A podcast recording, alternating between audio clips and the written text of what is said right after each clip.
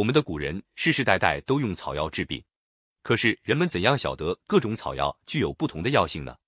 这也要归功于我们的祖先神农氏了。他不但是一位伟大的农业之神，还是一位令人可歌可敬的医药之神。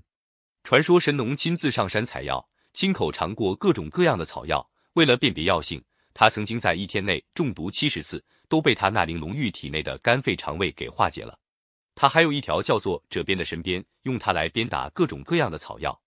这些草药经褶鞭一抽打，有毒无毒，是寒是温，各种药性自然表现出来了。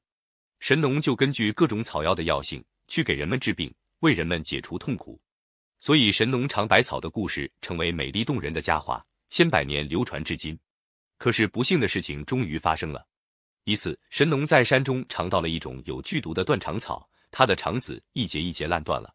这位伟大的医药之神，为了解除人民的痛苦，献出了自己的生命。人民自然不会忘记他的大恩大德，世世代代纪念着他。传说山西太原附近有个神府冈。那里还存放着神农尝药时用过的鼎，又说在咸阳的山中还可以看到当年神农编药的地方，那地方名叫神农园或草药山。这篇神话故事据古籍中有关材料编写，《淮南子·修物训》云：“神农尝百草之滋味，一日而遇七十毒。”《晋甘宝搜神记》卷一云：“神农以者边边百草，尽知其平毒寒温之性。”梁任访书艺记卷下云：“太原神府冈中有神农尝药之鼎存焉。”咸阳山中有神农编药处，由于有这些可歌可泣的事迹，神农变成了医药之祖，受到人民的爱戴。